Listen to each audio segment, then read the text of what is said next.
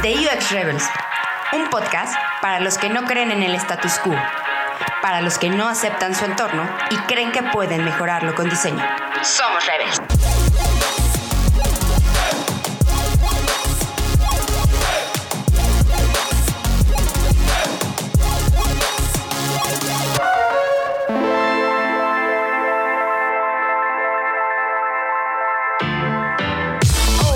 Muy, muy, muy, muy, muy, pero muy, pero muy, pero muy, pero muy buenos días, buenas tardes y buenas noches.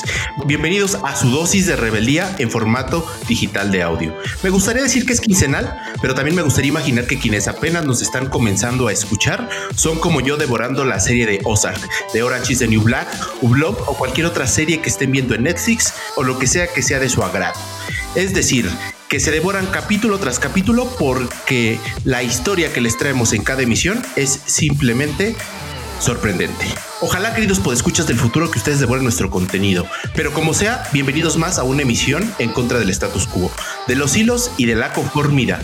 En este micrófono se encuentra el barbón chaborruco que comparte artículos de diseño a sus amigos para despertarlos en WhatsApp a las 5 y media de la mañana. Para los millennials, esta es la versión de UX del piolín que tu tía manda en el grupo familiar la estrella de este podcast, Ulises Arbizu. Pero esta estrella no es nada sin su rey. Sí, su rey y mago, señoras y señores. Y la contraparte de este podcast. Es decir, este rey y mago, sommelier de la fritura, del ron, showman, dicharachero y adicto a publicar historias en Instagram. Cuídate Zuckerberg, porque si este usuario se te va de esa red, se te anda cayendo el negocio. Mi amigo, mi parza, mi pana, mi hermano Benjamín García. ¿Cómo estás, Benjamín? Ulises, te voy a decir una cosa. La verdad es que cuando empezamos a grabar este podcast puse mute porque me llevo cagando de risa desde que empezaste, desde la primera frase. Muchísimas gracias por, por, por darme tan tremenda bienvenida. Hiciste un recopilatorio de toda tu vida de mi vida y de todos los podcasts que hemos grabado, porque te fuiste hasta hablar del tema y de nuestras conversaciones privadas tenemos cuando te digo que eres la tía que manda los violines en el WhatsApp a las 5 de la mañana. Totalmente. Entonces, puro, puro buen UX. Muchísimas gracias, este Ulises, escuchar Rebels. Bienvenidos a la emisión, este, no, a la nueva emisión de, de, de UX Rebels. Es un placer para mí, este, volver a estar grabando aquí. Y pues la verdad, aunque parezca ese cuento que siempre repetimos, cada podcast se va poniendo más, más bueno. Y la verdad es que este, este en particular, como va algo tan táctico, como va a algo, a una herramienta que nos gusta mucho, creo que se va a poner bastante bueno porque déjenme decirles que no vamos a hacer solamente tres Rebels. Vamos a hacer hoy cuatro, cuatro, cuatro, cuatro Rebels en este podcast, Ulises. Genial y va a estar buenísimo. La verdad es que yo debo decir que Sketch fue la amante que dejé hace algún tiempo por esta nueva herramienta que se llama que se llama Figma. Y cuando y cuando eh, tuvimos esta oportunidad de invitar a estos dos grandes invitados valga la redundancia, yo, yo y, y, y, mi forma tan simple de decir las cosas, eh, pues dijimos, no, esto va a estar buenísimo, ¿no? Entonces, pues sin nada, vamos a presentarlos, Benjamín, ¿te parece? Buenísimo, buenísimo. Pues bueno, bienvenidos a este podcast. Eh, Santiago Camargo y Johan Villalba, bienvenidos a The UX Rebels. Este, muchísimas gracias por estar aquí y tal cual, ¿de qué nos vienen a, a hablar hoy, chicos? Pues muchas gracias a ustedes por la invitación.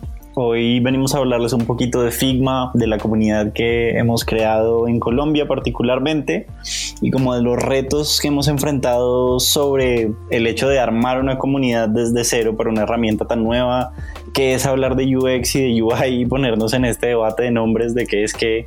Eh, y bueno, yo vengo a hablar de eso, yo no sé, Johan.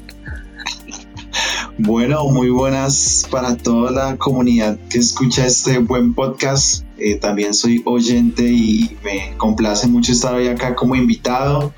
Y como lo decía Santi, venimos hoy a hablar de nuestra experiencia, de lo que hemos podido aprender en este tiempo creando esta comunidad aquí en Colombia. Y bueno, también a pasarla un rato agradable acá con ustedes, muchachos. Buenísimo, me encanta. Acabas de decir, Santi, algo muy, muy particular. Hablar de UX y de UI. Justamente si el orden cronológico de los factores salió correctamente. En el podcast pasado que escucharon hablamos justamente de UI y de Visual Design, entonces tocas un tema bastante sensible que creo que va a complementar eh, eh, muy muy bien y el tema de armar comunidades desde cero nos encanta y es un tema que yo creo que va a dar para mucho independientemente de hablar una herramienta tan poderosa como lo es Figma. De acuerdísimo, Benjamín. Y la verdad es que pues empecemos.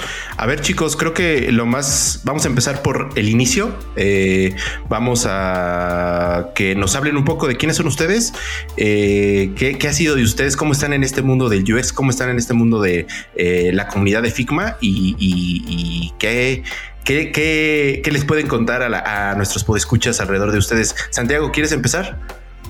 Sí, con todo el gusto. A ver, les cuento. Bueno, sí, primero mi nombre es Santiago Camargo.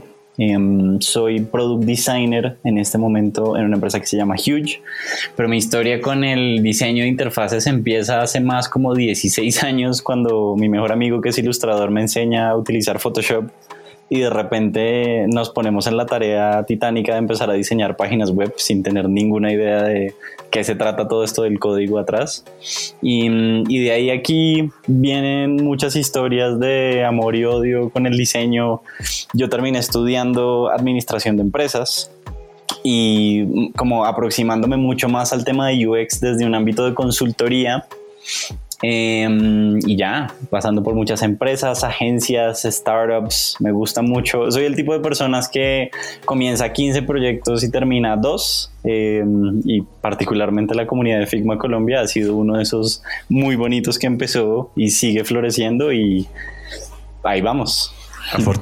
afortunados, afortunados. Y Johan, ¿qué, qué puedes contarnos de ti? Bueno, yo también comencé desde hace mucho, conocí Photoshop también curiosamente desde una edad muy temprana. Mi papá un día llegó con un computador a la casa y me instaló unos programas.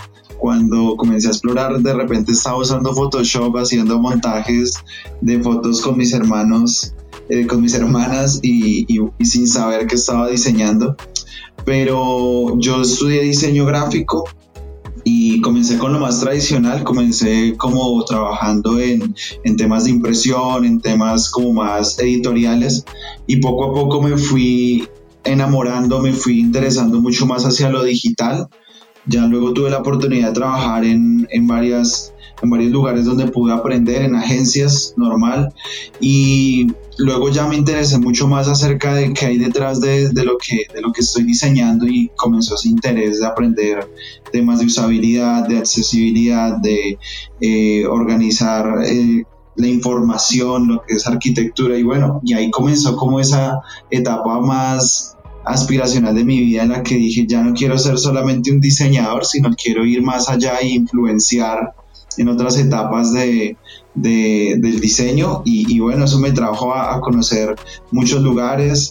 También he trabajado en empresas grandes eh, y, en, startups, los dos mundos me gustan y actualmente trabajo en una fintech que también complementa mucho con lo que me gusta hacer.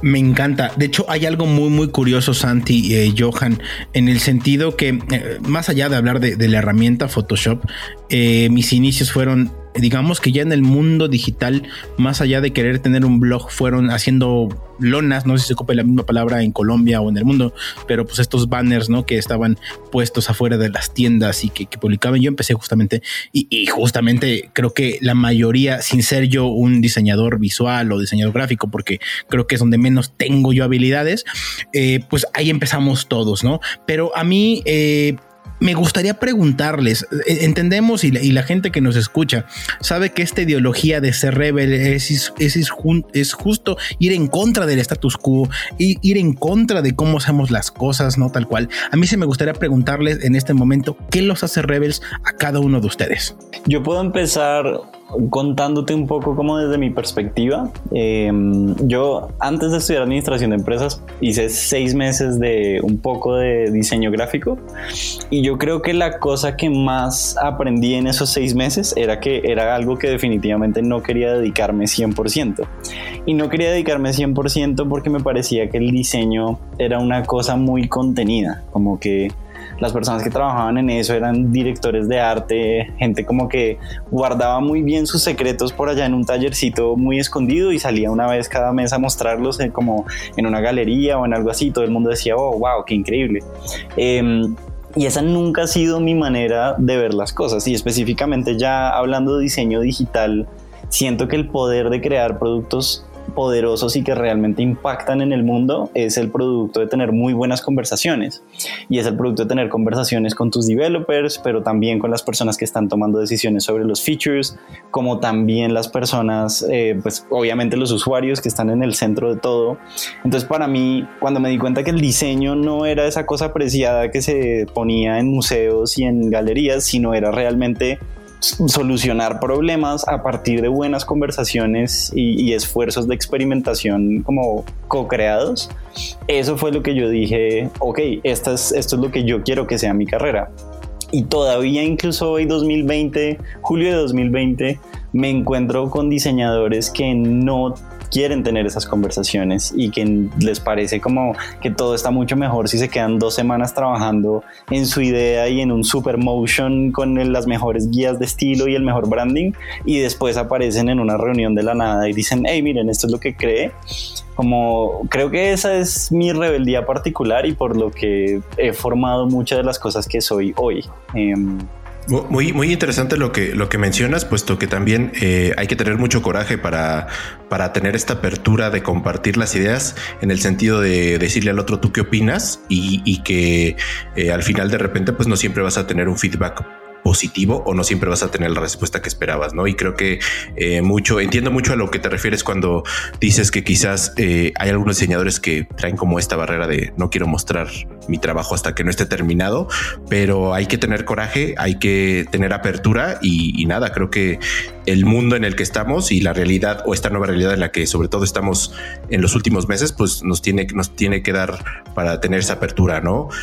Claro, y hay un tema más grande que no es solamente como que, ah, es que los diseñadores son muy egoístas y no muestran cosas. Creo que es un problema un poco también sistémico, como desde la educación y desde la universidad, a, las personas cuando les dan educación de diseño, nunca les dicen tienen que tener conversaciones duras y tienen que confrontar y tienen que poder defender sus ideas. Como que la idea es simplemente como que si pones la grilla perfecta y si utilizas la tipografía y los colores que son, como que ya, el diseño está hecho y no más y creo que falta muchísimo, muchísimo camino, empezando por la educación y siguiendo por esos equipos de diseño que se empiezan a formar como de esas agencias súper tradicionales. Sí, sí, de acuerdo. Entonces sí, como para ampliarlo un poquito más y que los diseñadores gráficos que me estén escuchando no empiecen como, uy, este sujeto de verdad está muy odioso. como, entiendo como no, no es una pelea particular contra personas, es como contra toda una manera de pensar. Totalmente de acuerdo. Johan. Sí, totalmente. Yo, yo complemento mucho con lo que dice Santi porque mi inicio también fue en agencia y yo veía a esos directores de arte súper inalcanzables, como dice Santi, como que eran eh, lo más, lo más, más, más. Y, eran como los que decían, no sé, se me ocurrió esta idea y, y acá en Colombia decimos se la fumó, o sea, como que traían una idea así súper radical y yo nunca quise ser eso porque creo que no, no, no quería entrar en ese juego de egos y de, y de, y de decir gané tantos premios o gané tantas cosas con mis ideas, sino quería impactar de otra manera. Total. Sí, e, era como, no, mira, yo me gané en, los canes y el otro se ganó no sé qué premiecito, pero, por, pero realmente era con ideas propias y yo dije, no quiero que, o sea, yo quiero impactar desde otro lado, desde otro ámbito que, que llegue más. Entonces, eh, esa fue como el punto de inicio de decir, no quiero continuar por ahí y, vi esa, esa pequeña grieta en el sistema que se llamaba diseño de interfaces o de UX o como, como queramos llamarlo, lo digital y dije, por ahí me quiero ir. Y, pues cuando ya entro a este mundo, algo de lo que realmente me gusta y que, y que defiendo mucho es hacer, hacer las cosas mucho más accesibles y fáciles para los usuarios. Todavía hoy en día me encuentro con, con desarrolladores que me dicen, no, es que eso es muy difícil de hacer o, o no, usted como, usted qué sabe de, eso. Entonces yo le digo, es que no solamente es que yo lo sepa, sino que el usuario lo necesita.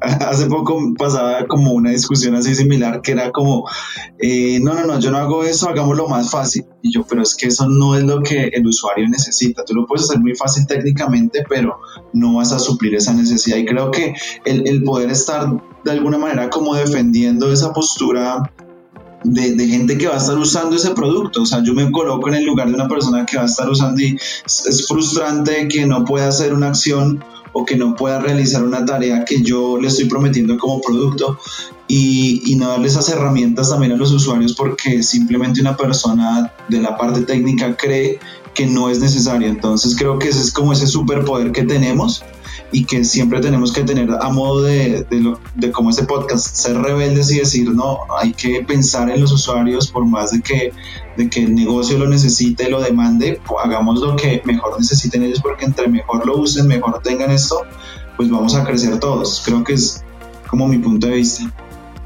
No, hombre, voy, a destacar eh, principalmente tres cosas de lo que acaban de decir. Una, el diseño es solucionar problemas, que lo decía Santi, que al final de cuentas el diseño no, es, no tiene que ver necesariamente con una computadora, sino tiene que ver este pensamiento, ¿no? Que tiene que ir hacia solucionar problemas.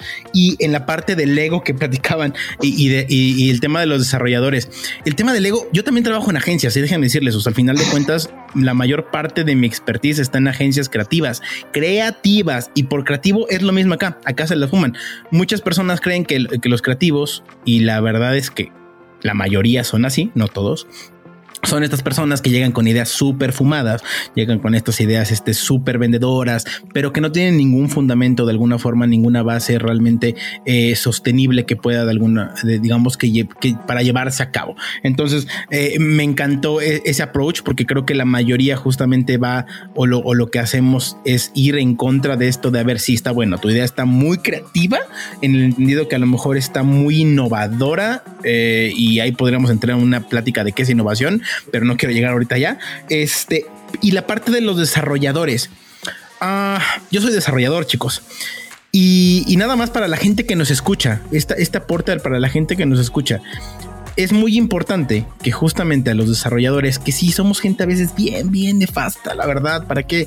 ¿No? Y le echamos siempre la culpa al caché, le echamos la culpa que en mi máquina sí funciona. Al, diseñador, al diseñador. Al diseñador, no es que el diseñador, es que el diseñador es muy creativo, ¿no? Y ahí se empiezan a unir, ¿no? porque el, desarrollo a veces es muy, muy cerrado. En, la medida que involucremos justamente a los desarrolladores, y perdón que, que, que, sea, que sea reiterativo esta parte, involucremos esta parte técnica, a lo mejor tan flat de ser ceros y unos, porque así vemos, así vemos nosotros el mundo, ¿no? Entre ceros y unos. Este, yo no tanto, espero. Eh, pero al final, en la medida que involucremos a los desarrolladores, que les digamos que lo que están desarrollando tiene un valor para los usuarios, creo que al final de cuentas va a ser un gran approach a mejorar desarrollos, a mejores productos de cara a los usuarios, porque son parte vital los desarrolladores, ¿no? De acuerdo. Totalmente, Totalmente de acuerdo, Benjamín. Y eh, más, creo que, más que parte vital, como que creo que es, la única manera en la que los productos digitales se expresan. No puedes construir un prototipo en InVision y soltarlo como tu MVP porque no, no pasa. Entonces, claro, sí. O sea, como si no tienes a esas personas en cuenta al momento de la construcción, pues no vas a llegar a ningún lugar. Y eso no quiere decir que simplemente porque ellos sean los desarrolladores tenemos que hacer los límites que ellos nos impongan o tenemos que preguntar primero. Hay muchas veces que el mayor valor está justamente en esa confrontación, como realmente ver cuál es el límite de lo que puedes llegar a ser y cómo te puedo empujar un poco más allá para agregarle valor al usuario. No por ser yo, eh, simplemente por, por, mis caprichos de diseñador elevado, sino simplemente porque estamos creando algo que tiene mucho valor, que sí puede que con tus bases de datos o con tu SQL o con tus APIs definitivamente no funcione, pero, pero va a beneficiar lo que últimamente nos va a pagar el sueldo a todos. exactamente. Y sobre todo, eh, retomando lo que, lo que dice Santiago, eh, y un poco también lo que a lo que hace Johan, hablamos de esta confrontación como un elemento sano dentro de una discusión, dentro de una negociación, dentro de eh, este diálogo, porque o sea, al final eh, que, dialoguemos no implica que vamos a estar siempre de acuerdo, implica que vamos a intercambiar ideas y que en algún punto tendremos que llegar a un punto medio o quizás en algún punto una de las partes que puede pasar del lado de diseño, del lado de desarrollo, del lado de negocio, diga, no, sí, cierto, yo, yo era el que no estaba, sí, cierto, yo era el que no estaba no estaba en lo correcto y, hay una mejor forma de hacerlo, ¿no? Y tener, tener esa apertura. Y, con esto, chicos, quiero llegar a la siguiente pregunta, que también es todo un ritual hacérselo a nuestros invitados. Cuando ustedes empezaron a hacer eh, UX y tal vez lo empezaron a hacer sin, sin, sin tener esta conciencia completa eh, de lo que es UX, pero cuando empezaron a hacer esto, ¿cuándo fue su, su, su aha moment? Su, yo lo llamo también eh, su HSM, eh, su HSM, su holy shit moment. O sea, cuando así como el, emoji que le vuela el cerebro en, en, en, su teclado, este, ¿cuándo fue cuando ustedes dijeron, wow, aquí es donde me di cuenta, tuve la revelación tuve, tuve mi epifanía y me di cuenta que eh, de aquí no hay vuelta, me sigo para adelante. ¿Cuándo, ¿cuándo fue su, su aha moment en el, en el UX? Johan. Vale, mientras que, lo, mientras que lo hablabas estaba pensando justamente en cuando decidirme por esta rama y, iba conectado como con, mi, eh, con la parte en la que hablaba acerca de que no quería eh, continuar en, ese, en esa producción hacia un, hacia un director de arte o hacia, o hacia algo muy, muy de ese estilo. Y cuando, y cuando vi que eh, desde la parte de UX podía tener una carrera un poco más diferente, por decirlo así, que, que UX podría arrancar desde ahí y luego podría yo influenciar otras partes, eh, de pronto ya abarcar todo el producto, ir creciendo, ir creciendo. Creo que para mí se me abrió esos horizontes cuando dije, creo que aquí hay una oportunidad de crecimiento más amplia y de conocimiento y de impactar más áreas que las que podría ser simplemente haciendo ciertas artes o ciertos diseños, que no estaban mal tampoco, creo que eso está bien, pero si uno, si uno está hambriento de querer aprender, si uno está hambriento de querer crecer y de, y de innovar, e, ese fue mi aha moment donde dije, ok, voy a irme por ahí con toda y, y, vi como vislumbré de pronto algo que en ese momento no era muy claro, pero dije, aquí hay futuro porque todavía no se ha hecho mucho o todavía está incompleto. Yo tengo dos aha moments. Uno muy UI y el otro muy UX. Eh, quiero, quiero, que los que estén escuchando este podcast hagan un ejercicio y es que cierren los ojos y síganme con el ejercicio que les voy a plantear. Mi momento UI es crear un círculo en Photoshop. ¿Va? Normal, simplemente hagan de cuenta un círculo azul sobre un fondo transparente. Luego crear un círculo más pequeño que es como un óvalo y colocarlos sobre la parte de arriba, pero solamente dejar la selección y crear un degradado desde blanco hasta pues un valor cero que solamente ocupe ese valor de ese óvalo que está en la parte de arriba. Y ajá, acaban de simular cómo se ve Aqua, el sistema operativo de. Totalmente de, acuerdo. Sí, sí, sí, sí. años. Sí, sí, sí. No, bravo, sí, sí. Ese fue mi momento UI en el que dije como, wow, como una cosa tan simple puede simular una cosa visual con semejante profundidad y singularmente como simplemente poder hacer una esfera bien hecha en UI me parecía muy divertido. Y ahí un agradecimiento muy grande a mi mejor amigo que me enseñó eso, ese movimiento particular. Eh, y mi movimiento UX fue un proyecto muy particular de, de la primera agencia en la que yo trabajé. Teníamos un reto de, unas personas que querían básicamente ser como la competencia de Expedia. Tenían un algoritmo que buscaba como precios del mercado increíbles de pasajes y nosotros lo que hicimos fue cambiarles el proyecto desde la investigación. Investigamos un poquito eh, sobre lo que se quería hacer y nos dimos cuenta que el segmento que el que debíamos atacar era el de estudiantes y cambiamos de cero a 100 la experiencia. Entonces ya no era una competencia directa a Expedia, sino era una página en la que tú ponías un presupuesto que tenías, porque pues los estudiantes lo único que tienen es un presupuesto, no les importa tanto dónde van, y según ese presupuesto te armaban un paquete de viajes que te podías ir a Mongolia o te podías ir a Myanmar, como un sitio muy exótico que nadie sabía que te podías ir con mil o mil quinientos dólares. Eh, y en el momento en el que le cambiamos ese switch al cliente y nos dimos cuenta como que desde la investigación podíamos hacer eso y podíamos crear un producto digital que complementaba toda esa experiencia y esa empresa de hecho nació y hoy día le va muy bien. Eh, ese, ese primer proyecto como que me, me llenó tanto como persona que yo dije definitivamente esto es lo que quiero hacer por el resto de mi vida, sea en agencia, sea en producto, como poder darle vida a estas interacciones digitales pequeñas y que le agreguemos tanto valor a las otras personas que están vivas con nosotros. Me encanta, o sea, y, y, creo que la mayoría de nosotros hemos tenido como este tipo de experiencias eh, en el tema de entrada UX. Me encanta, chicos. Y pues bueno, ahora sí, vamos a ponernos, este, ya supimos quiénes son ustedes, vamos a entrarnos tal cual en, el tema que queríamos justamente este, hablar hoy, hablando de Figma. En el episodio número 2 hablábamos de trabajo remoto y hablábamos, y Naino, Ulises y yo nos aventamos un tiro, que la verdad es que pues más el tiro fue nada más como decir que para nosotros Figma era la mejor herramienta a vida y por haber este, hoy día para el trabajo remoto y trabajo colaborativo. Yo les voy a preguntar y hay quien quiere responder primero dos, preguntas en una. ¿Por qué Figma? ¿Y por qué hacer una comunidad de Figma? Eh, a ver, yo, voy por la primera. Entonces, ¿por qué Figma? Eh, particularmente Figma a mí me resolvió muchos problemas que yo tenía en, diferentes trabajos, en diferentes puntos, cuando era un producto muy bebé, cuando estaba casi creo que en el beta. Y como que yo siempre tenía una memoria muy, eh, como de mucho cariño con Figma por haberme salvado en esos momentos, pero nunca lo pude utilizar como herramienta principal porque le faltaban cosas o la gente todavía le tenía mucho miedo a la parte online.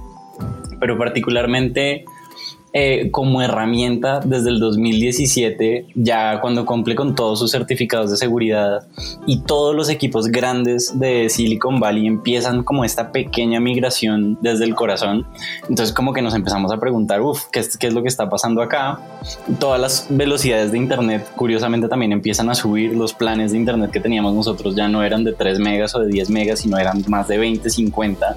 Entonces el tema de Internet era una cosa mucho más estable y particularmente yo me di cuenta que Figma era una herramienta que convertía todo mucho más accesible. Desafortunadamente creo que en ese momento estaba en Scotiabank, estaba trabajando y, la adopción de la herramienta, una cosa internet para un banco, era demasiado complicado. Pero yo en mi cabeza ya tenía la idea que si todos podíamos estar en un solo espacio compartiendo ideas y compartiendo estas discusiones y estas conversaciones que realmente crean el producto, como que eso tendría mucho más sentido. Em, y yo, como desde mis pequeños experimentos que estaba haciendo, también empecé a darme cuenta como las ventajas que tenía, que personalmente frente a un sketch, que bueno, esto es un poco técnico, pero como sketch guarda todos los componentes en, en una como ventana aparte, que es la ventana de los símbolos, mientras que Figma deja hacer eso como uno mejor le parezca. Eh, eso, aparte de tener la versión multiplayer que diferentes diseñadores pueden estar trabajando sobre un mismo espacio, que por abrumador parece al principio, como son cosas que simplemente tenían más sentido al momento en el que se lanzaron al mercado. Entonces, de la misma manera que el UX hizo clic en cierto punto, creo que Figma también hizo clic en mi vida. Em, y la historia de la comunidad empieza en noviembre del año pasado. Y ahí sí me gustaría que Johan contara la historia. bueno, sí, yo comparto lo mismo que, que Santi en cuanto a Figma porque eh, mi, mi, gran problema era en ese momento no tener un computador Mac y, y, disponía solamente de un PC. Y bueno, no podía diseñar a gusto en Photoshop, ya saben que eh, diseñar interfaces en Photoshop duele mucho. Y, y, ese era mi gran problema y me puse a investigar y encontré esta herramienta que era multiplataforma y me encantó. Entonces dije, ok, no tengo que tener un Mac todavía, puedo trabajar desde acá, puedo trabajarlo desde, mi, desde, mi, desde cualquier navegador y, y eso fue lo que me, enamoró y pues me fui enamorando poco a poco, investigando, investigando y, un día eh, estando en, entré a curiosear la página de Figma me di cuenta que habían comunidades alrededor de Figma y yo, wow, o sea, eso está chévere y dije, voy a ver si acá en Colombia hay algo, o sea, si de pronto alguien ya se lanzó y, y de pronto no, no está conocida la comunidad, vamos a ver. y no había nada. Te interrumpo, te interrumpo Johan, porque me acabo de acordar, es que el problema que yo resolví, que les estaba contando, es que la historia es muy divertida. Estaba en la agencia y creo que por impresionar a algún jefe, yo les dije, no, vamos a hacer un design sprint que era lo último que había hecho estas personas de Google Ventures. Entonces me lancé a hacer un design sprint y no me di cuenta que en el jueves, que creo que es el día 4 del design sprint, se supone que cinco diseñadores diferentes trabajan sobre un mismo prototipo. Y pues en ese momento con Sketch y con las otras herramientas que teníamos, eso simplemente no era posible porque los diseñadores estaban en diferentes lugares. Entonces ese fue el día que inauguré Figma oficialmente en una empresa sin realmente haberlo testeado en multijugador y lo probamos y entre cinco personas sacamos un prototipo en cuatro horas. El proyecto fue bien, nos aprobaron todo, nos compraron todo y desde ese momento me enamoré. Perdón por interrumpirte Johan, pero ese, ese, ese clic es súper importante. Eh, y, llegamos a noviembre del 2019. Dale, Johan, dale. Súper valioso, Creo, que, creo que a mí me pasó algo similar porque eh, me decidí un día por hacer un proyecto para un cliente, un freelance de una página web y dije, me voy a hacerlo en Figma, voy a ver qué tanto puedo hacer acá y me quedó, me gustó muchísimo la experiencia, eh, ver que sí está optimizado para crear productos digitales. Y luego un día me llama eh, mi cliente y me dice, Johan, necesito que me ajustes eh, ya este copy, estoy presentando la idea ante unos inversores y yo, wow, ¿qué hago? Y me fui acá, estaba fuera de mi casa, busqué un lugar de, de internet, me conecté, abrí Figma, hice el cambio y le escribí, ya está. En serio, ya está. Pensé que te ibas a demorar. No, ya está hecho y más, que era un domingo y todo. Y desde ahí dije, voy a comprometerme con Figma y nunca más voy a volver a otra herramienta. Entonces, esa, esa conectividad y, y, esa accesibilidad de, de, poderlo tener en cualquier lugar eh, yo he trabajado en Figma desde Linux porque también me gusta mucho explorar ese tipo de, software, de, sí, el software de, de sistemas operativos, lo, he usado en todos y siempre he tenido la misma experiencia desde cualquier navegador.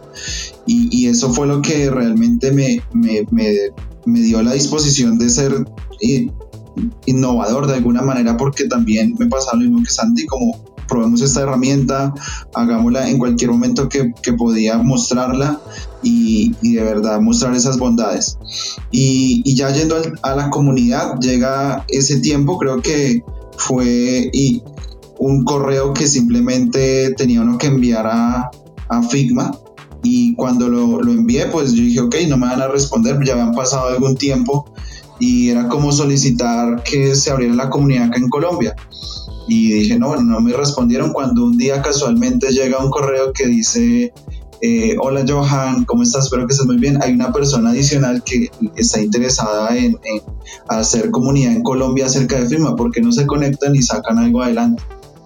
Y yo, wow, o sea, como que ahí dije, fui curiosamente y miré los remitentes a ver qué podía encontrar cuando vi el correo de Santi nos habíamos hablado dos o tres veces porque lo había buscado para compartirle un prototipo que había hecho en Figma para, para una startup y, vi el correo y dije, no, creo que este es Santiago Camargo. Le escribí de una, eh, eh Santi, ¿eres tú el, de ese correo? Sí, soy yo. Ok, y ahí, como que nos dimos cuenta que los dos íbamos por el mismo camino y queríamos esta comunidad acá en Colombia. Y creo que así nació, creo que así nació la historia. Fue algo muy curioso que, que nos sucedió, pero, pero fue también darme cuenta que habían personas al igual que yo interesadas en dar a conocer esta herramienta. Creo que también funciona, parte de, lo que hemos hecho ha sido dar a conocer la herramienta. Y no Y, mucho, mucho vayas como a la acción, eh, particularmente como recuerdo lo que decía en esa página web, que decía, si quieres empezar tu propio user group de Figma, hazlo. como step one, do it. y creo que pues Johan y yo tomamos la iniciativa y escribimos al correo y coincidió que lo hicimos en ese momento. Yo estaba trabajando con otra chica que es Juliana Blanco. Em, y entre los tres decidimos organizar el primer encuentro de Figma en Colombia y eso ya fue en diciembre, es decir, al, mes siguiente ya teníamos un evento armado como con 60, 70 personas confirmadas, sin realmente saber muy bien de qué íbamos a hablar. Em, pero, pero fue genial. Y Johan y yo, con, con, la peculiaridad de que todo lo que les había contado Johan de que miramos un prototipo antes en Figma y ya veníamos hablando y como que nos conocíamos, nunca nos habíamos visto en persona. sí. El día, el día del meetup, el día del meetup nos conocimos y nos dimos la mano por la primera vez. Fue como, ahora mucho gusto, tú eres eres este avatar que he visto en tantas reuniones. Sí, sí es humano, no es un bot, ¿no? No es una inteligencia artificial que me mandaron de, San Francisco, de hecho. Oye, pero, pero sé, que el toco Ulises, pero nada me gusta recalcar algo, dos cosas muy particulares este, que acaban de hablar eh, en, el tema de, de las comunidades. Una, es bien curioso porque en, hoy día, con ese tema de la contingencia, porque estamos grabando todavía en contingencia, ¿no? Con Cada uno en su casa con, con tapabocas y todo. Con tapabocas, ah, exacto. no, este. Fíjate que yo he visto mucho valor y muchas comunidades que de pronto empiezan a crecer con estos mismos dos factores. Uno, el tema de que hay más gente con la misma problemática que busca resolver. Y dos, en el tema de que no se conocen es brutal la forma en que las comunidades hoy día están creciendo con estos dos factores como base. ¿eh? es, maravilloso en el sentido de que hoy día puedes armar una comunidad sin conocer absolutamente y nunca haber echado la mano de alguien. En el tema del de, este podcast, Ulises ¿Qué tiene que no te veo, Ulises? ¿Un año? ¿Un año y medio? Más o menos un año, Más o menos, iniciamos este podcast. Entonces es buenísimo y me encanta eh, que, ese tipo de comunidades que están creciendo hoy en día se generen también de esta forma, porque creo que el factor es el problema, ¿no? Y, como yo en general buscamos soluciones al problema y esto es lo que nos une. Es maravilloso su historia, chicos. sí, sí, cuando, sí. Cuando, cuando lo empezamos se sentía como un regalo, la verdad. O sea, Figma no solamente es increíble y tiene como todas estas funcionalidades, es gratis. Solamente tienes que hacer sign up con tu cuenta de correo o, y si tienes la de Google es más rápido. Y ya, y desde cualquier explorador, en cualquier computador del mundo, a cualquier hora y en cualquier momento, puedes diseñar interfaces. Incluso como, y puedes ahora en este momento que están lanzando su funcionalidad de community, puedes empezar desde plantillas prehechas y aprender de los mejores equipos de diseño de producto. Wow. Que realmente es la democratización del diseño y todo esto por lo que creo que Johan y yo ya veníamos peleando. Entonces, cuando se unió y cuando como nos dimos cuenta es 2019 y nadie está hablando de esto en Colombia, como que yo no sé, pero para mí fue mucho más una obligación que, que, una, que una idea o de decir como, ah, sí, es que hacer un grupo es una cosa muy cool como creo que si no lo hacíamos también nos íbamos a quedar un poco atrás en términos de, pues, del diseño de producto en Latinoamérica. No, totalmente de acuerdo, ¿eh? Y la verdad es que eh, yo recuerdo hace, hace el año pasado, hace varios meses, hace muchos meses, eh, en la que vi a Johan y en la que él me estaba platicando que estaban tratando de construir esta comunidad, porque eh, tanto tú, Santiago, como Johan están muy, muy, muy interesados en, darle apertura a, Figma y donde yo me confieso que todavía no estaba convencido porque al final yo siempre he creído que esta clase de herramientas tienen, un factor muy importante es si donde trabajas la usan, te vas a mover y no, y no necesariamente te mueves a la mejor herramienta. En este caso, creo que Figma tiene una serie de, características que, quiero, que ahorita quiero tocar. Eh, a la siguiente pregunta, pero que al final eh, a lo que voy es que fue un boom. O sea, creo que del 2019 hacia acá fue como una especie de boom y seguramente como lo comentamos en ese episodio que dice Benja en el, en el número 2, esta cuestión de la nueva realidad donde debes de, colaborar, donde al final la, chamba no para, donde tienes que seguir entregando prototipos, tienes que seguir entregando el diseño, tienes que seguir haciendo investigación, donde de alguna manera en muchas compañías el ritmo a lo mejor se redujo un poco al inicio, pero ahorita después de tantos meses ya está al 100%.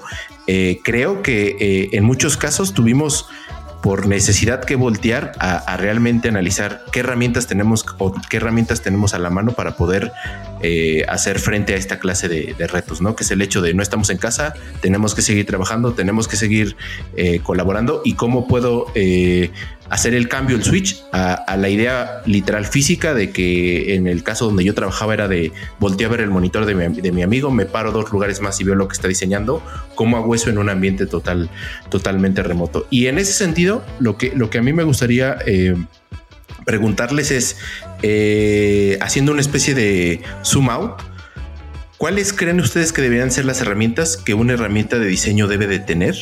En el sentido de que funcione para construir un producto digital, pero que esté adaptado a esta realidad totalmente colaborativa. Pues como cualquier herramienta de diseño, y es, difícil responder esta pregunta sin pensar en Figma, porque claramente ha puesto una barra muy alta.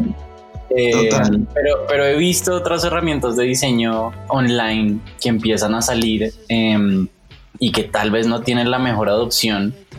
Em, y creo que como toda herramienta, como todo vehículo del pensamiento humano, eh, si no están pensadas desde el centro y desde, la, desde el usuario y desde la necesidad real, no les, va no les va a ir tan bien. Figma lo primero que perfeccionó fue el algoritmo de cómo funciona un artboard, es decir, un canvas, un espacio de trabajo en la nube. Duraron creo que dos años y medio, tres años perfeccionando eso en una tecnología que creo que se llama WebGL. Eh, el fundador, que es el CTO, como hizo fácilmente 3.000 iteraciones de esa versión y hasta que no lo tuvieron perfecto y desplazarse en ese artboard no se sentía como mantequilla, no decidieron lanzar un, beta público a la masa. Y creo que esa atención al detalle es lo que se necesita para realmente tener algo exitoso en el mercado. Entonces voy a empezar a decir herramientas em, que, por ejemplo, yo he interactuado en estos días porque me ha tocado. He utilizado mucho Miro, he, utilizado mucho Mural, he utilizado mucho esos features live de Instagram, he utilizado muchísimo Google Meet. Eh, y en todos, como que uno ya, ya no se puede quitar este ojo UX de la cabeza y en todos hay pequeñas interacciones que ya sea en el onboarding o ya sea en el momento de la desconexión, como que hay cosas que no cuadran. Eh, Google Meet particularmente esos botones rojos que tiene para colgar la llamada y mutear la llamada, como que se me confunden todo el tiempo. Eh, miró la manera que uno edita el texto, me parece grotesca cuando uno hace zoom a las cosas, como que las cosas no se amplían de la manera correcta y siempre termino como intentando hacer scroll con la ruedita y simplemente como que no funciona. Eh, la orientación al detalle es lo que va a hacer que esos productos se diferencien y, particularmente a cosas como la accesibilidad. ¿Qué pasa cuando no estoy conectado? ¿Qué pasa cuando dejo de participar en una sesión y las otras personas quedan, conectadas? ¿Cómo le comunico eso al resto de personas que sí estaban trabajando en ese espacio? Em, creo que hay unos basics ahí que hay que cubrir muy bien antes de decidir poder lanzar algo y no simplemente lanzar por la fiebre de Silicon Valley. Sí, yo, yo agregaría algo. Hace unos días estaba compartiendo en un workshop que estoy haciendo de, Figma justamente y le decía a los estudiantes que el nuevo como must eh, en una aplicación tiene que ser eh, esa, ese multijugador, tiene que ser esa habilidad de poder trabajar colaborativamente. Y eso es lo que hoy en día es el gran diferencial de Figma vamos a mirar otras herramientas que siempre fueron líderes, como Sketch, pero que hoy todavía siguen atrás. Y, uno se pregunta por qué todavía no, no puedo yo compartir un archivo como en Figma, por qué todavía no puedo colaborar de la manera que lo hago en Figma, porque XD todavía está limitado en eso, siendo que Adobe siempre ha estado al frente de, ese tipo de herramientas. Entonces, esa nueva, ese nuevo paradigma de poder compartir mis archivos, de poder trabajar de manera colaborativa, de dejar mis comentarios sobre el mismo archivo, de, esa atención al detalle que dice Santi, porque creo que es una de las cosas que tiene más Figma. Y, cada vez me doy cuenta que son diseñadores de, producto diseñando para otros diseñadores de producto. Y, y bajo esa mentalidad es que una herramienta realmente crece y no solamente una herramienta que pretende ser algo digital y que da algunas funcionalidades básicas, pero que no va más allá. Creo que eso es esa es la clave. De acuerdo. Y no es por, y no es por hablar eh, mal de los demás, ¿no? Creo que también puedo ser muy autorreflexivo y decir que, por ejemplo, la funcionalidad de comentarios en Figma está rota, como hay muchas cosas para mejorar en ese espacio Empezando porque no se visualizan cuando uno está en el mismo espacio de trabajo. Si uno mueve los artboards, los comentarios se quedan atrás y como que siempre es una cosa que, que, uno termina ignorando al final de un proyecto. Yo no sé si les ha pasado, pero yo como dos años trabajando en Figma y siempre cuando termino algo, miro los comentarios que quedaron ahí y el 80% no son, no son relevantes para nada. sobre todo que nosotros eh, aprendimos que, o al menos con mi equipo, es eh, hay que arrobar, o sea, hay que arrobar y decir fulanito, porque si lo dejas en aire el comentario, nadie lo ve. Entonces arrobas y al, al que hayas arrobado le va a llegar un mail y cuando menos te aseguras de que le llegó la. la Pero imagínate eso. Tienes que tener tres puntos de contacto. Sí, sí, sí, sí, sí, sí, Tiene arroba, que tiene usuario y que va a llegar el mail. Entonces, desde el mail. Si, no es de ese modo, podrías ignorar los comentarios sin ningún, sin ningún problema, ¿no? Y, se pasan de largo. Total, total, totalmente de acuerdo, ¿no? Y, y, justamente creo que antes de, antes de empezar este podcast estábamos hablando de Zencaster, la, la herramienta por la que estamos ah, hablando en este momento, y como que hay muchas, hay ciertas limitaciones que la, que la herramienta puso, como no lo puedes utilizar desde un dispositivo móvil, pero son ellos poniéndose esas mismas restricciones porque saben que desde lo móvil no van a poder llegar a la calidad que, requieren, que es esta calidad deja, de audio que deja, que te, deja que te interrumpa, Santi. Eh, usamos Zencaster, Zencaster no nos patrocina, pero porque Zencaster no quiere, ¿eh? que quede claro, que quede claro. no por otra cosa. No, no, no, por otra cosa, ¿eh? O sea, pero, pero Zencaster no patrocina de UX Rebel, pero no, tenemos la herramienta para grabar. Yo, yo, también quiero hacer otra aclaración y es que a Johan y a mí la cantidad de pesos que nos ha entrado por patrocinar Figma es cero. Sí, sí, sí, totalmente de acuerdo. Un solo dólar. Yo sigo esperando mi cheque y les cuento, hemos hecho Hemos hecho más de dos o tres workshops, hemos hecho como cuatro o cinco meetups, lives, tenemos mil seguidores en Instagram y cada vez que subimos un tutorial, estoy seguro que por lo menos cinco personas están creando usuarios nuevos en Figma. Totalmente de acuerdo. pero mira, pero mira como un producto de buena calidad habla por sí solo y causa que ciertas personas simplemente les dé por llamar a otras personas a usarlo. Exacto, exacto. Total, miren, yo, yo, voy a hacer, digamos que ahorita cuatro puntos y aquí los voy apuntando porque soy fanático de andar apuntando en los podcasts. Una, el día que estamos grabando esta charla es 17 de julio para la gente que nos escuche. Justamente que si, si, no estoy mal, el 16 de julio, eh, tú, Santi y Johan hicieron justamente un live en, en, su Instagram de justamente, la verdad es que no digo, no, tuve la oportunidad de verlo, pero según yo hicieron un, un, live, ¿no? En el sentido justamente de Figma, para que sepa la gente que puede ir y hay un chorro de contenido muy valioso justamente en el Instagram de, Figma Colombia. los, enlaces que comparto a las cinco y media de la mañana con mi equipo de trabajo, algunos o casi muchos han sido de, hey, ya encontramos cómo hacer el, el, prototipo de esta forma, hey, ya encontramos cómo tenemos que hacer esta funcionalidad en, historia, en historias y en, posts de Instagram de Figma Colombia. Sin, Evidentemente primero manda la foto de Piolín, evidentemente. Exacto. primero va la foto de Piolín. Ahora, mi segunda aclaración que me gustaría hacer es, em, soy Profigma, y, me encanta la herramienta. Ese ratito comentaba Santi en el tema de, los design sprints. Este, justamente hoy mismo, día que estamos grabando, dio una charla eh, acerca de, cómo ejercer design sprints de forma remota y Figma es la herramienta hablando cuando se quiere, requiere prototipar productos digitales, ¿no? Tal cual. Es la única herramienta que yo recomiendo. Adobe XD lo he utilizado y ya tiene como ahí sus pininos y sus, y sus pequeñas integraciones con, para hacerlo de forma colaborativa, pero la verdad es que, que no del ancho. Segunda aclaración que me encantaría decir. La verdad es que yo nunca había percatado de lo que estaban comentando de Miro en el cerca del scroll. Yo siempre he dicho que, que, ustedes tal cual, o sea, quien se dedica tal cual al diseño visual, llámale diseño gráfico, tienen un ojo perfecto. De verdad, chicos, yo jamás en mi vida había visto esa cuestión que tú estabas hablando del scroll. O sea, no, de verdad, se, los juro. Y la verdad es que, por eso es que al final. Vayan en este momento los que estén escuchando. Ahora no, uno, uno en Figma y uno Sketch y hagan scroll en todos a ver cómo se siente. Es, es una tontería, pero en el fondo influye mucho como uno realmente como que logra una analogía mental entre un espacio de trabajo real y uno digital. Y pues ahí está. No, sí, tal cual. Eh, eh, ah, exactamente, acabas de decir algo muy de UX, ¿no? Al final de cuentas es cómo se siente justamente ya esta experiencia, ¿no? Ya usando la herramienta entre el espacio digital y el mundo real. Acabas de decir algo súper, súper este, vital. Lo que me lleva, digamos que ya a, esta, eh, a, la siguiente pregunta. Y me gustaría preguntarles, ¿Figma es solamente para hacer UI? tal cual? ¿O, para qué más nos sirve? ¿O, en qué otro caso podemos ocupar Figma? Pues yo he visto unos usos muy locos de Figma. Em, particularmente he visto gente que empieza a crear juegos de mesa.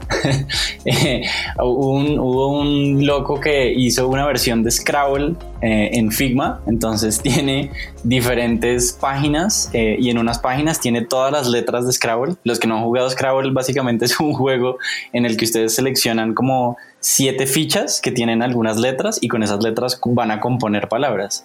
Entonces lo que hicieron fue traducir todo esto a componentes en Figma que se esconden y se revelan en la medida que ustedes los ponen o en el tablero o en su espacio de fichas que solamente ustedes pueden ver. Eh, ese es uno que me encantó. Hay otro, estoy seguro que, que, Johan va a tener mejores historias que yo, pero les cuento los míos. Eh, Scrabble es uno. Hay un plugin en este momento de Figma que a ustedes les permite crear música. Entonces, la manera en la que lo hacen es que eh, crean un artboard que sea más que nada horizontal y crean una diferencia de líneas grises y blancas, como hagan de cuenta con unas partituras, y en esos puntos de líneas grises y blancas, cuando coloquen rectángulos que creen un buen contraste, el plugin va a intentar leer de izquierda a derecha con un, con una, con un tempo, o sea que al principio va a ser 120, y va a tomar una escala que ustedes seleccionen, que puede ser la escala de La y pueden hacer composiciones de música dentro de Figma. Entonces, la persona que lanzó el plugin lanzó unos archivos de la comunidad y está, sí, y está, está la marcha de Darth Vader, está el, em, están como unas piezas de música que uno diría como, ¿por qué alguien se dedicaría tanto tiempo a transcribir esto? Y en una herramienta de diseño online, como, verdad que hay unos creativos muy locos eh, por ahí vivos. No sé, sí, Johan, yo, por ahí. Sí, yo creo que, bueno, haciendo un paréntesis, en medio de la pregunta digo que el tema de los plugins está abriendo unas posibilidades que antes yo nunca había visto en una herramienta y precisamente, por ejemplo, el de la música es algo increíble. Y cerrando el paréntesis, uno de los, de los usos más bonitos que le he visto a Figma es en la educación primaria y, y, hace poco en Figma lanzaron un blog acerca de esto contando la historia de, de, alguien que usa Figma y no sé si ustedes allá en México conocen lo que es el Tangram, que son unas fichitas y que, que tienen, son unos triángulos cuadrados, etcétera, y que con eso tú puedes armar eh, diferentes escenas, animales, eh, etcétera. Uno puede crear muchísimas cosas con eso. Y en el colegio, personalmente yo vi el Tangram y era una clase donde nos, sentábamos a, hacer las figuras y ciertamente sí demanda eh, pensar y analizar las figuras y, es como, es muy bonito. Entonces, este profesor hizo con sus estudiantes un tangram en Figma y cada uno tenía que tomar esas fichitas y armar sus propios, sus propios objetos, animales, etcétera, y todo era colaborativo. Entonces, cada uno tenía su propio espacio y ahí tenía que hacer su figura. Eso me pareció increíble porque le está dando un uso a algo que que, pronto uno creería solo es para diseño, pero lo está usando para enseñar y para romper con toda limitante de pronto que tengan sus estudiantes. Y el segundo uso, sí. Dale, dale, dale, sigue, sigue. Dale, ok, entonces, y, el segundo uso que me pareció más curioso es que el equipo de Figma, el, que, el, el, equipo de producto de Figma hace sus all hands, o sea, sus reuniones de todo el equipo, y tienen un, un archivo en Figma donde tienen una cantidad de cosas locas eh, con el equipo, eh, se tienen chistes, se tienen, eh, ahí llevan las notas, algunas notas de sus, de sus reuniones, o sea, como que también trasladan el hecho de que están usando su herramienta, pero la van a usar en un, en un espacio de trabajo que, que ellos mismos han generado y, ahí tienen cosas muy, muy interesantes y, y creo que eso es otro uso que, que, se le puede dar y más ahorita en, en estos tiempos tan remotos, ¿no? Yo particularmente, eh, pues ahora que estoy trabajando con equipos que están en lugares tan diferentes. Eh, cuando necesitamos hacer como actividades de cool down, como de, bueno, ya no hablemos más de trabajo, eh, curiosamente les envío un, un, link de Figma y todos hacen cara como de, no, por favor, no, no, no diseñemos más. Y lo que los he puesto a hacer es simplemente tomar como diferentes frames y jugar una especie de Pictionary, como que decimos, bueno, listo, tienen 10 segundos para dibujar una tortuga. Y pues claro, en 10 segundos nadie dibujó una tortuga, pero es divertido ver a las personas intentando llegar a ese resultado. Entonces como que la herramienta de repente como también cobra esta personalidad por sí misma, por la manera en la que es tan fácil simplemente sacar un lápiz y em, garabatear una cosa y la misma herramienta también como que pues no es ningún Procreate, pero, pero lo vuelve todo mucho más suave, lo convierte en vectores perfectos que después puedes reutilizar. Si a alguien le parece divertido tu dibujo, como que lo puede copiar y pegar y puede ponerlo como su foto de perfil. Hay, mil maneras de empezar en Figma y salirse de la caja. Eh, y ni siquiera solamente como en trabajo, como simplemente para alegrarle la vida a alguien. No, totalmente de acuerdo. Y, ahí creo que eh, yo no tenía idea de estos usos tan alternativos de, Figma. Eh, yo, yo yo creo que lo más eh, alternativo que hemos hecho es eh, correr eh, esos workshops y, por ejemplo, en algún punto de mera, como mera experimentación, dejaron de usar Mural y lo usaron Figma para correr un workshop, para dejar comentarios y éramos más o menos como 30 diseñadores en un workshop alrededor de, estábamos exponiendo, estaban exponiendo un tema y era dejar comentarios, era decir como lluvia de ideas, brainstorming y, la vez que eh, jaló, jaló bastante bueno. A mí una de las cosas que, y creo que lo hemos hablado durante toda la, emisión, es la cuestión de la democratización. Yo ya tengo a la gente de research tocando los archivos de Figma que con, que con, perdón, a la gente de research tocando los archivos de Figma, que con Sketch era difícil porque de entrada gente de research trae PC y no trae Mac, ¿no? Y ahora se meten al archivo, entienden cómo lo construimos, entienden qué queremos probar y la colaboración se vuelve más intrínseca. Tengo a gente de contenido tocando el, el Figma para poder cambiar los copies, para entender inclusive cómo un copy que ellos escriben a lo mejor en un Excel o en un Word cómo se ve en la pantalla a tamaño real. cómo afecta la interfaz. Exactamente, cómo, cómo, afecta la interfaz, cómo le pega y cómo ellos me dicen, híjole, no, sí es cierto, con razón el diseñador me dice que el copy no está jalando el 100 o viceversa. Ellos mismos empiezan a decir, oye, y si el copy, si los tamaños los volvemos a hacer así, etcétera, etcétera. Creo que en ese sentido la colaboración se vuelve más intrínseca, le pierdes miedo a la herramienta y cuando le pierdes miedo a la herramienta, simple y sencillamente el trabajo fluye, fluye mejor, porque ya no es un, eh, vamos a llamarlo así, ya no es un ente intocable que solo los diseñadores con y entre comillas con superpoderes pueden hacer, sino que ya mm. cualquiera, y en mi caso es los product owners ya se meten a ver el Figma, la gente de tecnología se mete a ver el Figma, la gente ya empieza a decirme cómo lo prototipamos, la gente empieza a tener eh, discusiones ya alrededor de, de, la herramienta más que pásame el PDF, se lo mando por mail, se tarda un día en revisarlo, es mándame el link y yo lo reviso. Y entonces creo que ahí la colaboración y la inmediatez tienen un papel importantísimo que en estos días creo que a nosotros nos ha salvado y por eso no me declaro y, lo digo, en, mi vida he tenido como diseñador dos grandes amores, el primero fue Photoshop y luego fue Sketch y ahora es, es este, el tercero es, es, Figma, ¿no? Y, Muy poliamor tu caso. Exactamente, ¿no? Pues, ¿eh? Esperemos que la tercera es la vencida y, si no, pues, pues que venga. no, este, no hay, no hay, no hay, no hay mal que por bien no venga, ¿no? Y al final, a mí me gustaría decirles y preguntarles cuáles son los siguientes pasos para, para este, para la comunidad de Figma, qué planes tienen, qué quieren hacer. ¿Qué, ¿Qué, es lo que sigue?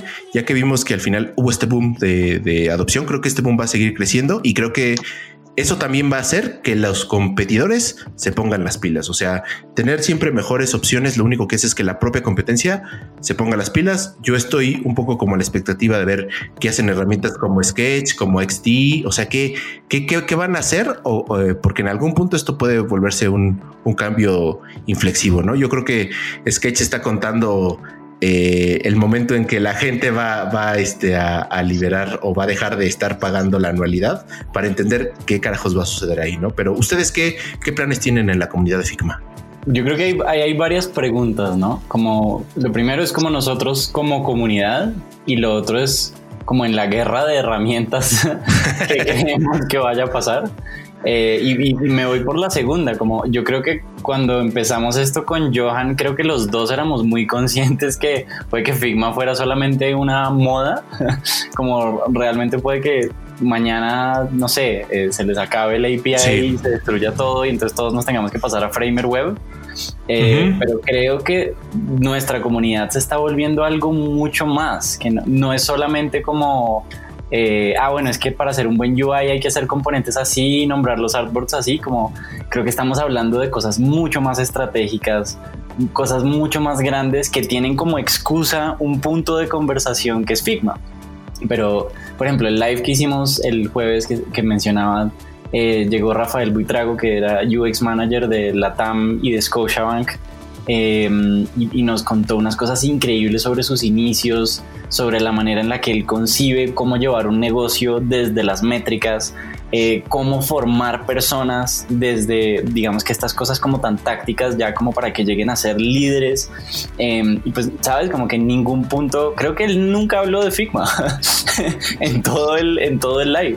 Y sin embargo, como que tener este espacio para tener una buena excusa, primero para visibilizar su perfil, porque él es un diseñador colombiano que ha causado un impacto muy grande, no solamente en Latinoamérica, sino en el mundo, sino también como que para que él tenga su espacio de reconocimiento y nos devuelva esa reflexión y ese mensaje.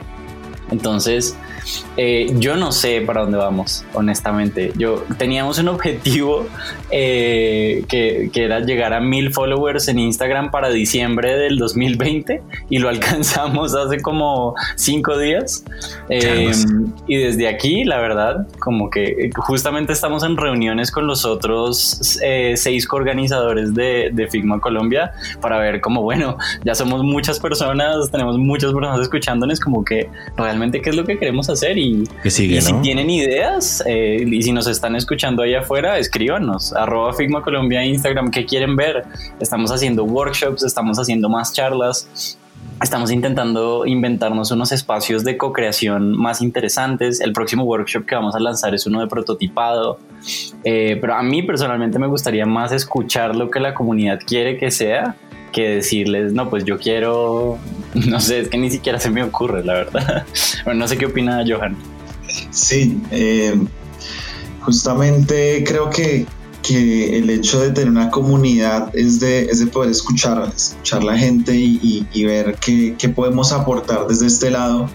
Y Figma ha sido esa excusa no solamente de llevar a conocer esta herramienta en muchos ámbitos, la mayoría de la gente que nos comienza a seguir es yo ni idea de Figma, eh, quiero aprender de Figma.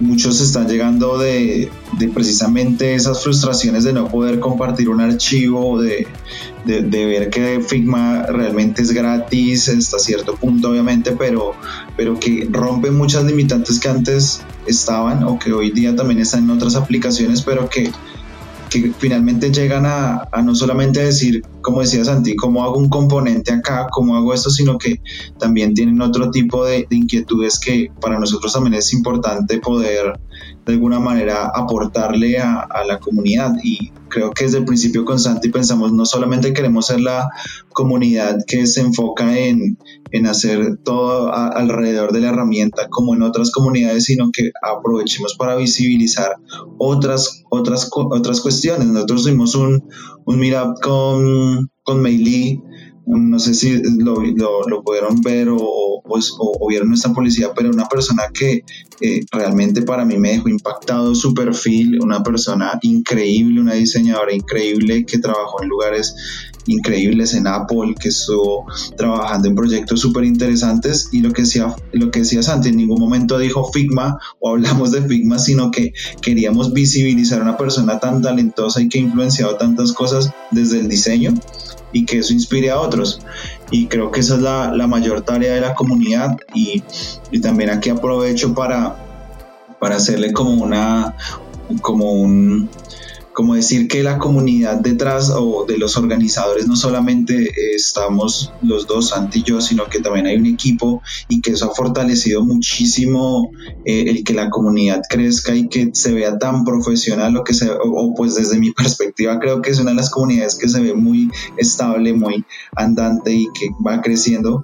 Y eso parte también de, que hay un equipo detrás de personas igual de entusiastas a nosotros que, que les gusta Figma, que quieren dar a conocer la herramienta y eso potencia mucho más. ¿Y para dónde vamos? Lo que dice Santi, todavía no lo sabemos. Creo que las metas que teníamos a, a largo plazo ya las hemos cumplido casi todas, pero supongo que iremos, iremos estableciendo nuevas metas y nuevos eh, retos para nosotros y, y eso es lo que podrán ver los que nos sigan. Pues particularmente creo que también vale la pena resaltar que tenemos como unos ejes principales sobre los que nos queremos enfocar. Eh, uno de los más grandes y creo que los que más nos ha devuelto valor es el tema de la educación.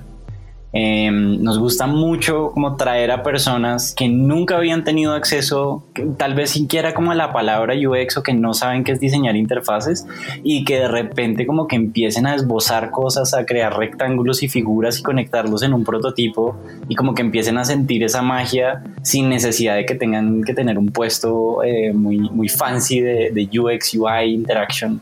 Em, entonces, como hemos hecho una serie de cosas interesantes, este lunes, por ejemplo, se va a lanzar un curso que hicimos con Platzi de Figma em, y nosotros vamos a ser unos beneficiarios de unas becas que va a ofrecer Platzi y vamos a poder devolverles esas becas a la comunidad. Todavía no hemos decidido exactamente cómo queremos liberar esas becas, pero ahí está esa oportunidad. Los workshops que estamos creando son de muy bajo precio, o sea, esto no van a ser 5 dólares, 7 dólares. La única razón por la que cobramos es porque nosotros tenemos ciertos costos logísticos, pero esto va a operar básicamente como un una fundación. Em, y básicamente crear buen contenido y pues buen contenido en todas las direcciones que ya lo hemos hecho, que es primero visibilizando diseñadores actuales, segundo creando como tutoriales eh, que tenemos en nuestra página. Si ven en nuestra página de Instagram, todos los martes hablamos de un tema de comunidad todos los jueves hacemos showcase o exposición de un plugin nuevo de algún desarrollador independiente y todos los sábados dejamos un tutorial de uno de los nuevos prototipos que estamos creando dentro de Figma. Em, que por ejemplo, hoy que estamos grabando esto, yo subí un tutorial sobre cómo hacer la animación del asistente de voz de Google. Eh, y es relativamente sencillo, son cuatro puntos que se animan en, seis artboards diferentes, eh, pero creo que ese tipo de pequeños incentivos pueden crear esa chispa y ese clic eh, que nosotros tuvimos en nuestros momentos de UX y UI eh, para personas que se podrían empoderar muchísimo y, que de pronto le van a encontrar un gran sentido a, esto si quieren hacer de eso su profesión o si simplemente se quieren conectar a jugar Pictionary un rato con sus amigos después del trabajo. Wow. No, total. Eh, Johan, Santi, la verdad es que ha sido un placer tenerlos en este podcast. La verdad es que eh, yo, yo, yo, yo, sigo tal cual el perfil de Figma Colombia. El contenido que está es súper, súper valioso, entendiendo que hay desde cosas muy, básicas a cosas un poquito más avanzadas. Entonces, eh, ya para empezar a cerrar, me gustaría preguntarles, digo, el, el, perfil de Instagram es arroba Figma Colombia, pero ustedes cómo lo siguen, dónde lo seguimos, dónde siguen la conversación alrededor, más allá de Figma también y de la comunidad, eh, tal cual ustedes. ¿Dónde lo siguen? Ok, bueno, pues si, si les interesa ver fotos de mis hijos, creo que pueden seguir en Instagram porque es lo único que subo mil historias sobre ellos.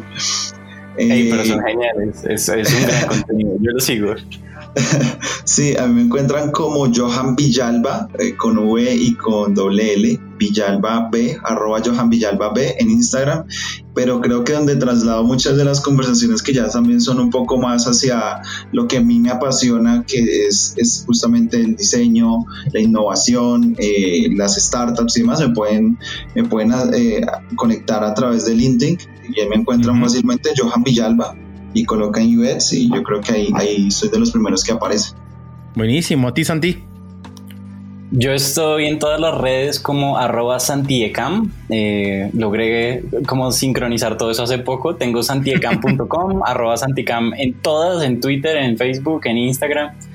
Em, entonces sí, en, en, donde se sientan más cómodos, de nuevo en LinkedIn, creo que, no sé por qué, pero nuestra comunidad se está moviendo bastante por ahí y más cuando estamos como hablando de oportunidades laborales. También por Figma Colombia hemos podido conectar unas startups con unos, perfil con unos perfiles de diseño Em, y yo particularmente soy feliz de rebotar esas oportunidades que llegan. Em, estamos viendo como cuál es, la, cuál es la manera más efectiva de armar como ese chat comunitario también de, de, Figma Colombia en este momento, pero bueno, esa es otra discusión. A mí me pueden encontrar por ahí y yo acepto a todo el mundo. Eso sí, y, pues nada, Ulises, este, empecemos a cerrar este podcast. A mí me gustaría solamente hacer tres rápidos anuncios. Este podcast tentativamente, y espero no equivocarme, está saliendo el 5 de agosto. El 6 de agosto, eh, para la gente que está escuchando este día, si es que sale el 25, el 5 de agosto, al siguiente día, 6 de agosto, tenemos el primer evento, un meetup de Design System en México. Ulises, por favor, rápido, cuéntanos qué es este evento. Estamos eh, organizando el primer meetup sobre Design System. Es una comunidad global. Ya hay varios meetups que hubo alrededor del mundo, Toronto, eh, Berlín, solo por mencionar algunos, pero estamos siendo hostes de, este, de este evento. Si están escuchando este podcast el mismo día que sale, mañana conéctense. Seguramente va a ser una, un link eh, público. Busquen el LinkedIn, lo vamos a repostear en todas nuestras redes sociales. Va a ser un link hacia un stream seguramente YouTube y súbanse. Es básicamente les interesa el design system. Vamos a tener a tres ponentes, gente de Citibanamex, gente de Santander y gente de Frog, México, que van a estar hablando de cómo, cuando iniciamos un design system, van a hablar sobre eh, cuáles son los métodos de colaboración en un design system y sobre todo también cuál es el impacto en el ROI en el, en el, en el design system. Entonces, eh, seguramente para cuando están escuchando esto y si vivieron en una cueva las últimas semanas, conéctense mañana, vayan hasta nuestras redes, seguramente vamos a tener el evento eh, en LinkedIn, en, Twitter, en Instagram, lo, vamos a estar eh, eh, reposteando para que estén al tanto, va a ser un evento online, gratuito, y nada, conéctense, estamos hablando sobre Design System, es un chapter o un capítulo en México, pero en realidad bajo esta nueva realidad seguramente va a estar abierto a que toda Latinoamérica o toda la gente hispanohablante se conecte para que conectemos alrededor de los del tema de, sistemas de diseño, ¿no? Y, nada, Beja, recordarles que nos sigan en redes sociales, estamos en LinkedIn, estamos en Instagram, estamos en, en, Twitter, eh, de UX Rebel en todas, en todas las, redes, THE, UX Rebel, y listo, que nos, que nos sigan y, ahí que nos manden feedback, quejas, sugerencias, comentarios, etcétera, etcétera, estamos abiertos a escucharlos. Sí, básicamente se están escuchando este audio porque su abuelita, su mamá se los envió por equivocación y están interesados en saber más de, este podcast, ya lo dijo Ulises, estamos básicamente en todas las redes sociales de You Rebels y nuevamente nada más agradecerles y despedirlos. Eh, eh, Johan, Santi, muchísimas gracias por haber venido a este episodio. ¿Quiénes somos? Somos, Rebels. The UX Rebels, un podcast para los que no creen en el status quo, para los que no aceptan su entorno y creen que pueden mejorarlo con diseño. Somos Rebels.